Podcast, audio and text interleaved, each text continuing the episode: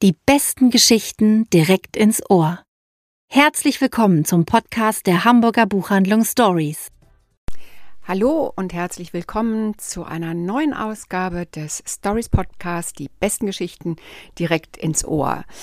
Ja, es ist ähm, Pfingstsonntag und ähm, nicht nur der Heilige Geist, sondern auch neue Bücher warten darauf, vorgestellt zu werden und in die Welt zu kommen. zu kommen. Genau. Aber bevor es losgeht, wandern wir noch mal in die Lyrik.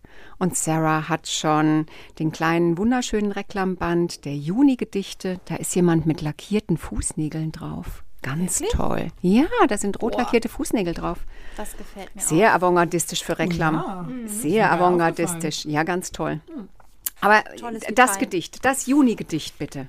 Das da kommt von Friedrich Christian Delius und es hm. heißt Rhabarber. Hm. Wie passend. Wie passend. Rhabarber streckt seine grünen Tatzen in die Luft. Er krallt am Genick die Sorgen der Gärtner, die fordern Rapunzel in jede gute Buchhandlung. Schießt mit Radieschen die Kirschen vom Baum. Wehrt euch, lernt Latein und die Nomenklatur, bevor das Unkraut sprießt. So schreien sie, dann werden die Stängel des spröden Rhabarbers zum Nachtisch serviert. Es schmeckt. Der Juni geht unter die Leute. Wow. Ist doch irgendwie witzig, oder? Ja, total. Ich habe nie Gedichte von ihm gelesen. Ich muss gestehen, dass ich gar nicht wusste, dass er welche geschrieben hat. Ich habe ja ziemlich viel, viel, wahnsinnig produktiv war der ja. und ich habe einiges gelesen und war auch sehr traurig, als er jetzt verstarb am 30. Mai. Das fand ich jetzt schon traurig. Ja. Hm. Mögt ihr Rhabarber? Sehr. Mhm. Ja? Sehr. Mhm. Ich finde so Rhabarber-Baiser-Kuchen mhm. oder oh. Erdbeer-Rhabarber irgendwie Kompott auch Alles ziemlich gut. großartig. Alles ja. gut. So, wie kriegen wir da jetzt die Überleitung von Rhabarber Gar Crumble nicht. zum Überhaupt ersten nicht. Buch? Wer wir müssen springen. Ich fange an. Müssen wir uns noch wir vorstellen? Wir gehen nach Island. Wir müssen uns nicht mehr vorstellen, oder? Nein, wir sind's. Hallo. Wir sind's, genau. es geht nach Island und ich habe mir dieses Buch ähm, ausgesucht. Erstens, weil ich eine so große Island-Begeisterung ja habe, wie Sie wissen. Zum anderen aber auch, wir nehmen den Podcast am 2. Juni auf, weil heute nämlich die vierte Staffel Borgen auf Netflix startet. Nein. Genau. Ja, ja, ja, ja, ja, ja. Lange, lange angekündigt. Ähm, Heute startet sie und ich bin extrem aufgeregt. Und deswegen war dieses Buch jetzt von Lilja Sigurdottir so passend. Das heißt Betrug. Ist beim Dumont Verlag erschienen und es geht um Ursula. Ursula Aradottir ist nämlich Entwicklungshilferin gewesen kehrt aber nach Einsätzen in Liberia und Syrien zurück nach Island, äh, auch auf Wunsch ihres Mannes und ihrer beiden Kinder. Ähm, und wird jetzt interimsmäßig Innenministerin. Für ein Jahr nur, ne, bis zum Ende der Legislaturperiode. Der andere Innenminister, der Vorgänger, hat sich krank schreiben lassen, also der kann das Amt nicht mehr ausüben. Und sie als Parteilose und dann noch als Frau kommt natürlich dem Premierminister sehr recht. Ähm, Ursula sagt zu, sie macht es und gerät natürlich sofort, wir kennen es von Birgitte Nieborg aus Borgen, in einen Strudel der verschiedensten ähm, Kämpfe, nicht nur innerparteilich und überparteilich, sondern auch ähm, in der Politik, in der ähm, in der Gesellschaft macht sich großer ähm, Druck breit, weil vielen Männern passt es nicht, dass da eine Frau plötzlich in diesem Amt ist. Noch dazu eine Frau, die erklärtermaßen angetreten ist, ähm, einen ganz anderen Politikstil zu hegen und auch wirklich auf die Leute zu hören. Sie merkt sehr schnell, dass der Premierminister eine eigene Agenda hatte, sie in dieses Amt zu hieven. Aber dazu kommt noch eine weitere Anzahl äh, Menschen, zum Beispiel Gustav, ihr Personenschützer, ihr Manani, ein Obdachloser ist immer dabei, der ihr auflauert und immer sagt, sie ist mit dem Teufel unterwegs, wo sie sich fragt, was den wohl geritten hat, aber irgendwann erkennt sie diesen Mann auch wieder. Das ist jemand aus ihrer Vergangenheit. Und da gibt es noch ähm, die Reinigungskraft, Sophie im Parlament, die auch eine tragende Rolle spielen wird. Ich finde, es ist ein wahnsinnig tolles Buch. Dumont hat es als Thriller irgendwie gekennzeichnet. Ich finde es eher so ein bisschen so ein Polit-Gesellschaftsroman, der durchaus spannend ist, ähm, aber es gibt keine tatsächliche Krimi-Handlung, aber es ist wirklich wie so eine Folge Borgen. Also Toll. wenn man das, äh, wenn man Lust auf sowas wie Borgen hat, dann sollte man unbedingt diesen Thriller lesen. Wenn Sie Lilia Sigodatür vielleicht schon kennen sollten, sie hat bei Dumont die viel gelobte Trilogie, äh, Reykjavik-Trilogie veröffentlicht, die da waren. Jetzt muss ich nochmal ganz schnell gucken. Das Netz, die Schlinge und das dritte war der Käfig. Genau. Also wer die schon mochte, der hier ist es deutlich äh, komplexer, deutlich mehr Figuren und furioses Buch. Betrug. Toll. Und dann muss man sich aber entscheiden, ob man streamt oder liest. Nee, das also man streamt deutlich länger als man liest an diesem Buch. Okay. ist zwar schön dick, aber ähm, da ich finde, das kann man so als Einstieg finde ich gut nehmen. Ah, großartig. Großartig. Wer Hört macht denn weiter? Super an. Einer von euch. Ich will. Okay. weil ich so ein, weil ich so ein tolles Kontrastprogramm habe aus ähm, dem Island der Gegenwart in das Oxford des ausgehenden 19. Jahrhunderts. Ich weiß nicht, wie es euch geht. Ähm, ich habe mir nie Gedanken darüber gemacht, wie eigentlich früher lexikalische Werke und Wörterbücher entstanden sind. Also wer das alles auf Papier zusammengesammelt hat, äh, abgelegt hat, katalogisiert hat, geordnet hat. Ähm, und es geht in diesem Buch von Pip Williams, einer australischen Autorin, die Sammlerin der verlorenen Wörter, genau darum, um die Entstehung des Oxford Dictionary. Und die Autorin hat irgendwann mal in einem irgendeinem Beitrag ähm, gelesen, dass aufgefallen ist bei der zweiten Auflage, die im Übrigen erst Mitte der 90er Jahre gekommen ist. Die erste Ausgabe ist 1928 erschienen. Ähm, 40 Jahre lang haben sie daran gearbeitet. Also, dass jedenfalls aufgefallen ist, dass ein Wort fehlt, nämlich das Wort Bondmate.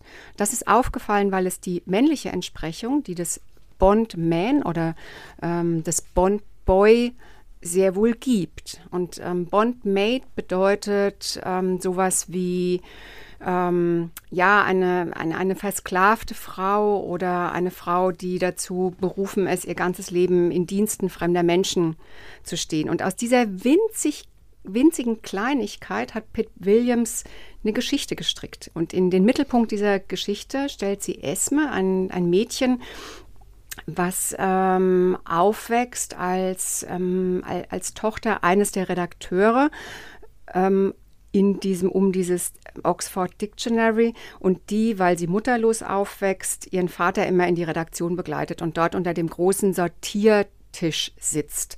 Und eines Tages fällt dieses Wort runter durch irgendeine Unachtsamkeit, durch eine offen gelassene Tür.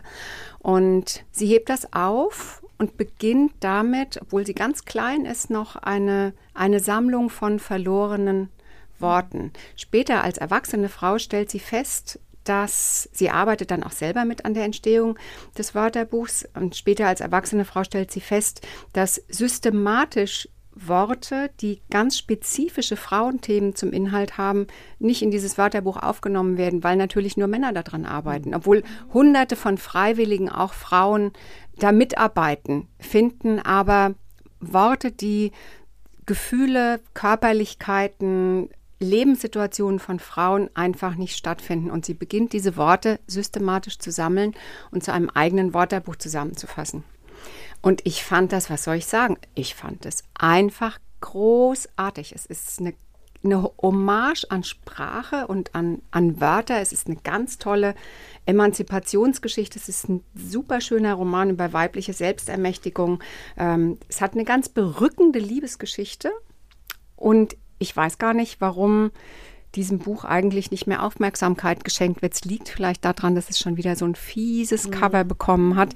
Auf dem Cover ist drauf so eine, so eine blümerante Hinterdeko und dann noch eine Kaffeetasse und ein Koffer. Also wo man so denkt, was möchte uns der Verlag eigentlich damit sagen oder welche Zielgruppe soll angesprochen werden? Ich habe eine finstere Fantasie dazu, die ich jetzt nicht ausspreche. Also auf jeden Fall ein unbedingtes Lesehighlight für mich. Ich habe ähm, selten ein so ungewöhnliches und bereicherndes Buch gelesen.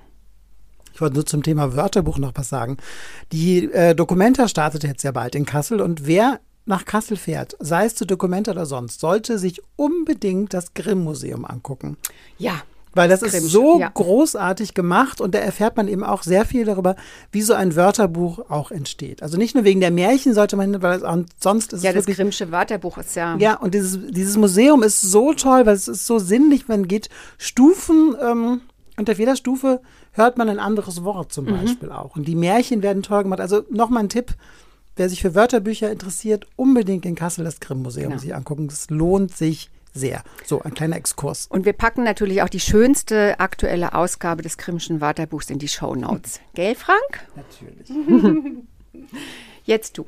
Jetzt ich. Also hört sich wirklich richtig toll Oh, an. ist ganz, Anne. du würdest es lieben. Ja. Du würdest es lieben, weil ich glaube, dass es ähm, im englischen Original noch viel schöner zu lesen ist. Also sie hat auch viele dieser, dieser Worte, die es tatsächlich Mhm. gibt im Oxford Dictionary, ähm, in, ihrem, in ihrem englischen Original auch abgedruckt und dann mit einer Ach, Übersetzung. toll. Aber da hat, kriegt man schon so ein Gefühl, was das für eine schöne Sprache ist und was für eine Sisyphus-Arbeit, das zusammenzutragen. Und Mhm. ich bin sicher, you love it. Wow. Und ähm, ist es ein Debüt? Hast du das? Ja. Du das? Ist es? Wow. Es ist ein Debüt. toll. Hört sich richtig stark an. Richtig toll. Ich werde es auf jeden Fall in die Hand nehmen, Ja. Anne. In Englisch. Und ich habe jetzt nämlich auch ein englisches Buch dabei. Potsblitz. Post, Pots Blitz, ganz genau. Ähm, es heißt Sea of Tranquility. Ähm, Und geschrieben hat es Emily St. John Mandel. Ich finde eine wirklich tolle Autorin. Die hat den ziemlich bekannt gewordenen Roman Das Licht der letzten Tage oder auch Station 11, wie es im Englischen hieß und die auch als Serie ähm, verfilmt wurde. Und The Glass Hotel oder das Glas Hotel geschrieben. Und jetzt eben Sea of Tranquility. Ich finde es ein sehr schönes Cover. Ähm, ein sehr interessantes Buch. Das, wir gehen einmal in die Vergangenheit, in die Gegenwart und in die Zukunft. Es taucht einiges an Personal auf in diesem gar nicht so dicken Buch, aber es gibt so drei Hauptfiguren. Und das ist einmal ein junger Graf, der ähm, von seiner Familie eigentlich mehr oder weniger verstoßen wurde aus England und er geht nach Vancouver Island, um da sein ähm, Glück zu suchen und kommt auf dem Schiff an und ja, erlebt da erstmal so ein paar Ups und Downs und dann ist er irgendwann so ziemlich ländlich und hat da ein, eine sehr seltsame und sehr interessante ähm, Begegnung. Dann geht es ungefähr, das ist 1912, by the way, dann geht es ungefähr 500 Jahre in die Zukunft und wir sind nicht mehr auf der Erde, wir sind auf dem Mond, auf einer Mondkolonie. Der Mond ist komplett kolonialisiert quasi. Menschen leben dort ähm, unter so einer Kuppel, die eben auch äh, Tag und Nacht simuliert und Wolken generiert und ähm, Sonnenschein und so weiter. Ähm, und es lebt eine junge Autorin in, dieser, in einer dieser Kolonien, die es dort gibt. Und die entschließt sich, ihre Lesereise auf der Erde anzutreten. Und das Die es immer noch gibt. die es immer noch gibt, ganz genau. Es musste aber eben, Me- Menschen mussten eben ausgelagert werden. Kann man sich irgendwie auch Ja, Elon- wir- Elon Musk steuern ja da. angefangen. Ganz genau, Also. richtig. Im Prinzip alles, ja, eine Frage der Zeit, würde ich Mhm. sagen. Ähm, und das ist, das macht sie auch. Sie verlässt ihre, ihren Mann und ihre junge Tochter und ähm, fliegt zur Erde. Es geht ziemlich schnell, dauert nur ein paar Stunden mit der Technologie und begibt sich auf Lesereise, wirklich auch. Ähm, sie ist auf dem amerikanischen Kontinent, aber auch auf, auf dem europäischen ähm, und trifft da natürlich auch unterschiedliche Leute, führt Interviews, ähm, macht dann FaceTime, so heißt es glaube ich nicht in dem Buch, mit ihrem Ehemann, ihrer Tochter. Ähm, und dann gibt es noch einen jungen Mann, der ist ähm, ein Hoteldetektiv. Der lebt ungefähr noch mal 200 Jahre nach der Autorin, also noch weiter in die Zukunft. Und der steht im Schatten seiner Schwester, die so eine geniale ähm, Forscherin ist, sie ist Physikerin. Und ähm, eines Tages ergibt sich für ihn eine unglaubliche Chance, die aber auch unfassbare Risiken birgt. Und das verbindende Element in all diesen drei, und es kommen noch mehr, aber diesen drei Hauptzeitebenen ist Geigenmusik, plötzlich auftauchende äh, Geigenmusik, dann hydraulische Geräusche und der Verlust der, der Sicht. Also Menschen, die dieses bestimmte Erlebnis, was ich gerade versuche zu beschreiben haben, können nicht mehr gucken ähm, und fühlen sich ganz plötzlich jenseits von Raum und Zeit. In diesem Sea of Tranquility. Ganz genau. Und ich kann nur sagen, dieses Ende des Buches ist unfassbar überraschend. Es hat so reingehauen, ich hätte es nie gedacht. Das ist wirklich so ein Ende, wo man denkt, okay, ich muss das Buch jetzt nochmal lesen. Und zwar mit diesem Wissen, was ich jetzt habe. Es ist so richtig genial. Es ist wahnsinnig spannend. Es ist philosophisch. Es geht um Metaphysik. Ähm, es ist unglaublich schön. Wann wird es übersetzt? Wie der Titel, Sea of Tranquility. Es ist noch nicht, steht noch nicht fest. Leider nicht. Liest sich wunderbar auf Englisch. Also echt eine wirkliche Empfehlung. Ich bin sehr Toll. begeistert. Oh, toll. Sarah. Ja. Ich mag, Frank? dieses, ich mag dieses Wort, aber ich mag Tranquility. Ich mag das Wort so gerne. Ja. Mhm. Bleibt abzuwarten, wie sie es übersetzen. Ne? Oh, ja. Da passieren ja auch manchmal ganz schlimme Dinge. Gruselig, gruselig, ja. So, auch mein zweites Buch ist einem bestimmten Anlass geschuldet, nämlich der Juni ist ja der weltweit gefeierte Pride Month. Und deswegen habe ich ein Buch ausgesucht, was sich diesem Thema widmet. Die Lüge von Mikita Franco, ein russisches Buch. Und in Russland darf dieses Buch nicht von Personen unter 18 Jahren gekauft werden. Ernsthaft? Ernsthaft, das ist verboten, es steht da wirklich auf dem Index, weil, nicht weil es äh, wahnsinnig sexualisiert ist oder unglaublich äh, viel Gewalt drin vorkommt, nein, es geht einfach nur in diesem Buch um einen Jungen, der nach dem Tod seiner Mutter bei seinem Onkel aufwächst, der ihn auch adoptiert und der Onkel ist schwul und hat einen Lebensgefährten. Mikita, so heißt der Junge auch im Buch, wächst bei diesen beiden Männern auf und äh, er liebt seinen Onkel sehr. Der ist Künstler, der gestaltet äh, Computerspiele ähm, und ist ihm eigentlich eher wie so ein großer Bruder. Der Lebensgefährte des Bruders ist deutlich strenger. Lev, der ist Arzt im Krankenhaus, Chirurg und ähm, der setzt auch wirklich sehr strenge Regeln. Der war auch nicht unbedingt dafür, den Jungen zu adoptieren und ähm, mit dem gerät Mikita auch immer wieder aneinander, aber er merkt auch sehr schnell, dass sie sich beide sehr ähnlich sind und wahrscheinlich deshalb auch da sehr viel Reibung besteht zwischen den beiden. Das ist alles irgendwie, er liebt beide, fühlt sich auch da sehr wohl und aufgehoben. Ähm, an seine Mutter kann sich leider kaum noch erinnern. Das Ganze wird schwieriger, als er dann endlich in die Schule kommt und vielleicht auch mal Kinder zu sich nach Hause einladen will. Nun ist Nikita nicht so der, der Junge, der wahnsinnig schnell Freundschaften schließt. Er ist auch lieber für sich. Ähm, aber irgendwann kommt nochmal sein Geburtstag und ne, möchtest du nicht zu Hause? Und er denkt so, nee, will ich nicht, weil damit einhergeht ja auch, dass man alle Zeichen in der Wohnung verschwinden lassen muss, dass da zwei Männer zusammen wohnen. Ne? Das darf in der Schule auch niemand wissen. Und wenn äh, Mikita einen Aufsatz schreiben soll, wie es zu Hause ist, dann kann er einfach nicht die Wahrheit schreiben. Ne? Und das ist eben auch das, was nicht dieses Buch so auszeichnet. Wir begleiten Mikita von seinem vierten Lebensjahr, da beginnt die Adoption, bis er sagen wir mal so 15, 16 ungefähr ist. Und ähm, was das mit diesem Kind macht, das nie eigentlich sagen kann, was wirklich zu Hause los ist. ne? Also er frisst sehr viel in sich rein, er bekommt später wahnsinnige Wutanfälle und äh, muss zu Psychologen und auch dort kann er eigentlich auch nicht sagen, warum er oft diese Wut hat. Ne? Warum er zum Beispiel auf einen Mitschüler losgeht, ähm, der sich über Homosexuelle lustig macht. Ne? Er kann das nicht sagen. Und ähm, auch seine ähm, Eltern können ihm natürlich da auch nicht raten, weil ganz klar ist, er bringt sie damit ja auch in Gefahr. Also ich fand es ein wahnsinnig tolles Buch. Es basiert auf einem Blog und es ist nicht äh, Mikita Frankos eigene Geschichte, die da erzählt wird, aber er hat ähm, einige ähm, Familien als Vorbild tatsächlich gehabt für dieses Buch und ich fand es erschütternd, ähm, das nochmal so zu lesen, weil das spielt eben heute. Es ist nicht so, dass es irgendwie in den 50er ist. Es spielt tatsächlich heute und äh, dass dieses Buch erstmal nicht groß beworben werden darf in Russland und auch nicht eben von Personen unter 18 verkauft, gekauft werden kann, ist schon ein Skandal. Aber man sieht einfach auch, ähm, dass es ein Thema ist, das so wichtig ist. Und meine Schwester, die Sozialpädagogin ähm, äh, ist und äh, in Schulen ähm, Jugendliche und Kinder berät, die äh, hat mir letztens noch geschrieben, sie hat jetzt einen 15-jährigen Jungen, der zu ihr kam und totunglücklich war, weil er eben schwul ist und er genau weiß, dass eigentlich ein schlimmes Leben auf ihn wartet, zumindest ne, wird ihm das von allen um ihn herum suggeriert und der so gar nicht damit umkommt und lief jetzt auch in der ARD, das ist noch in der Mediathek zu finden, auch eine Dokumentation, wie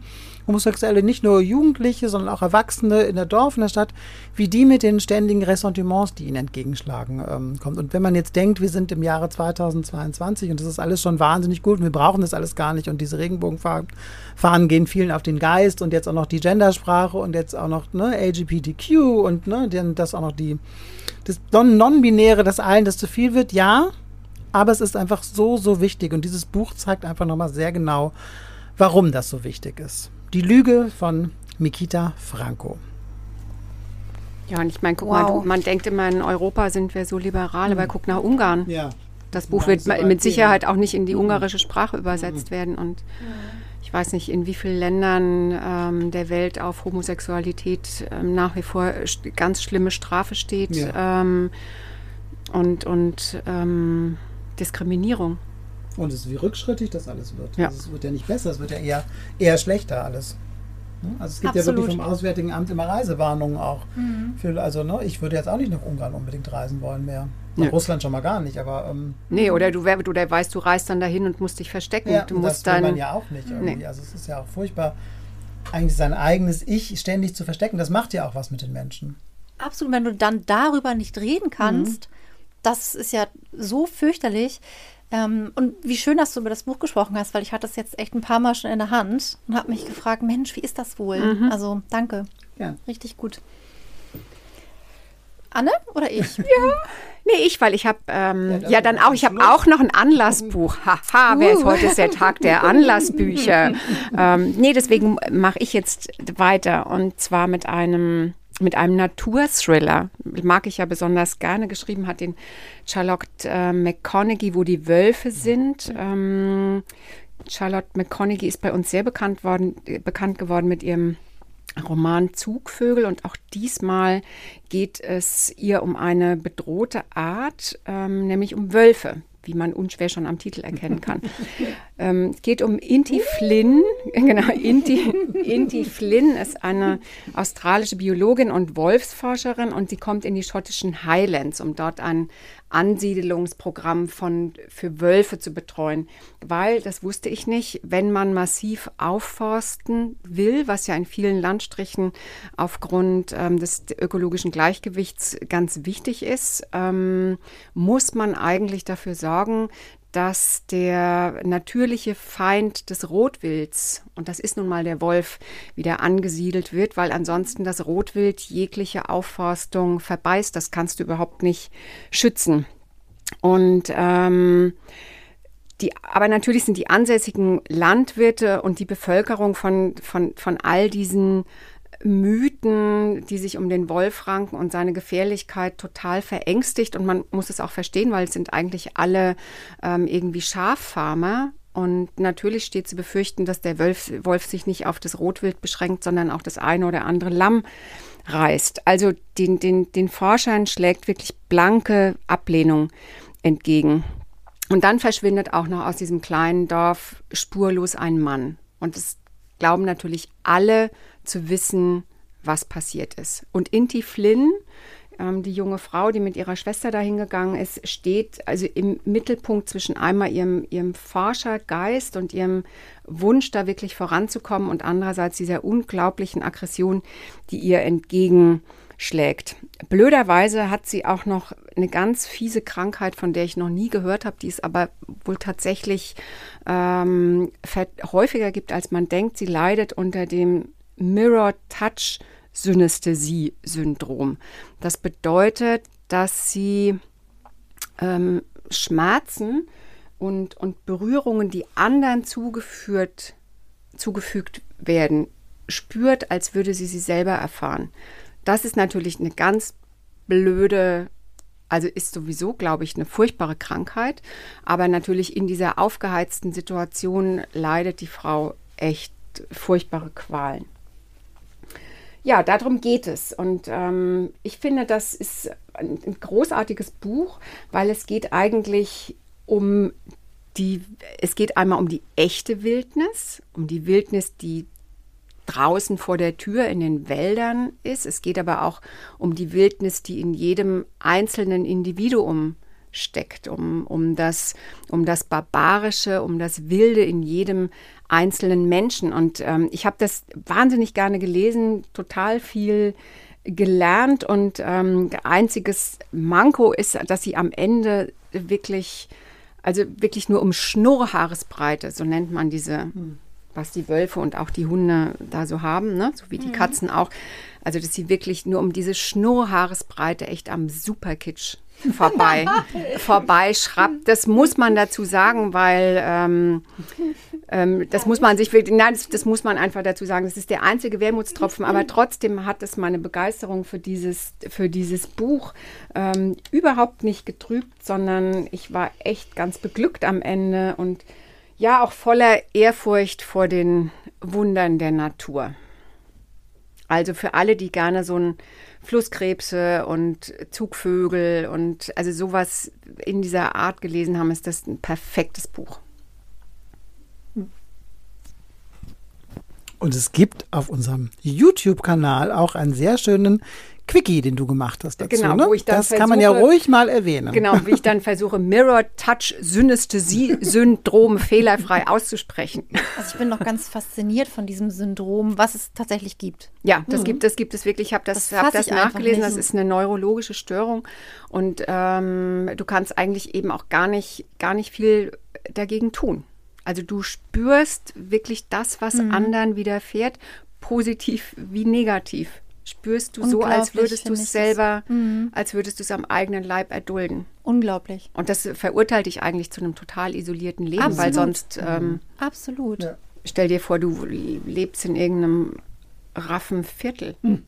Oder in der Zeit, in der das Buch spielt, oh ja. was okay, ich jetzt perfekte ne, Überleitung. Was ich jetzt Wunderbar. euch vorstellen möchte. Nein, diese Überleitungen immer. Wir sind einfach gut. Ähm, ich finde, ich habe wirklich einen veritablen Schatz in meiner Hand. Maria Lazar, Leben verboten. Das ist ein Buch, was es so tatsächlich noch nie gegeben hat. Das ist das allererste Mal in der deutschen Originalausgabe zu lesen, als gedrucktes Buch. Das ist nämlich schon 1932 erschienen im Original oder wäre erschienen, wenn es dann gedruckt worden wäre. Aber 1932. Maria Lazar war eine jüdisch-österreichische äh, Autorin, die dann eben in den 30er Jahren ins Exil ging und das Buch wurde indiziert, wurde verboten. Daher ist es 1934 ähm, in London in einer gekürzten englischen Ausgabe erschienen und jetzt, ich wiederhole es nochmal, weil ich es wirklich so unglaublich finde, liegt es das allererste Mal in der deutschen Originalausgabe vor. Und zwar hat der Verlag, der österreichische Verlag, das vergessene Buch es gedruckt. Mhm. Ich kannte diesen Verlag nicht und ich bin wirklich ehrfurchtsvoll und finde das so toll. Und ähm, das war so witzig, weil Frank kam neulich zu mir und sagte: Mensch, du hast doch da dieses eine Buch stehen, das kommt im Dezember als Taschenbuch. Und ich so, hä, welches Buch denn? Na, dieses rote, dieses, ach Mensch, ja, wie heißt denn das noch? Und dann ist das dieses Buch, was ich mir bestellt hatte. Und dann daraufhin eben nochmal angefangen habe, es zu lesen. Und jetzt bin ich völlig entflammt für diese Autorin. Das nächste Buch habe ich mir auch schon bestellt. Okay, worum geht es? Also, es geht um einen Banker, lebt in Berlin und Anfang der 30er Jahre und sein, seine Bank geht den Bach runter. Nach dem, ähm, ne, die Roaring Twenties sind vorbei, der Börsenkrach und jetzt ist sein, seine Firma am Ende. Und er muss jetzt nach Frankfurt fliegen, um das einmal auszusprechen, dass es so offensichtlich alles nicht mehr weitergehen kann. Und er nimmt sich seinen Fahrer und wird zum Flughafen Berlin gefahren und ist dann auch schon im Flughafen drin und dann wird ihm seine Tasche gestohlen mit seinem Portemonnaie und seinem Flugticket. Und dann dreht er erstmal wieder um und geht raus aus dem Gebäude und denkt sich, ach, was mache ich denn jetzt? Hm, ich kann jetzt ja nicht einmal wieder nach Hause gehen, weil irgendwie waren in, in seiner Börse waren irgendwie 900 Mark drin. Ähm, das würde er sich jetzt gar nicht trauen, seiner Frau zu erzählen. Denkt er sich, ach, dann gehe ich erstmal so ein bisschen jetzt durch die Gegend und gehe irgendwas essen, hat noch so ein bisschen Bargeld in der Tasche. Und danach entscheidet er sich, ach, dann besuche ich jetzt nochmal meine Geliebte. Die habe ich auch schon länger nicht gesehen. Und da erfährt er dann, dass das Flugzeug, in das er hätte einsteigen sollen, abgestürzt ist. Und alle Insassen sind verbrannt. Und er ist auf der Passagierliste. Ergo gibt es ihn jetzt nicht mehr. Was tut er? Er setzt sich in Zug und fährt nach Wien. Und jetzt heißt er nicht mehr Ernst von Ufermann, sondern Edwin von Schmitz. Er nimmt eine andere Identität an und lebt in Wien in einem kleinen Zimmer als Untermieter und erlebt da ziemlich viele sehr interessante, sehr spannende Sachen, unter anderem den aufkeimenden Nationalsozialismus, die Radikalisierung vor allen Dingen auch der, der jungen Leute in der Zeit, Übergriffe auf jüdische Studierende, den Mord an einem jüdischen Autoren. Ähm, und das ist alles so unfassbar toll erzählt. Das ist ein Zeitporträt. Das ist die Geschichte eines Identitätsklaus.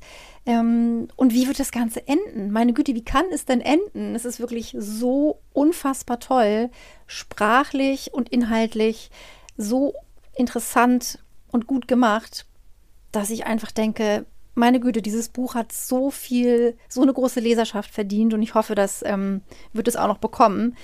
Wie gesagt, im Vergessen, im Verlag das vergessene Buch erschienen, ähm, haben wir natürlich auch hier vorliegen und es kostet 26 Euro ganz, ganz toll. toll. Ja, super Buch. Ja. Ich habe es auch gelesen, ich mochte das auch sehr. Mhm. Toll. Ja.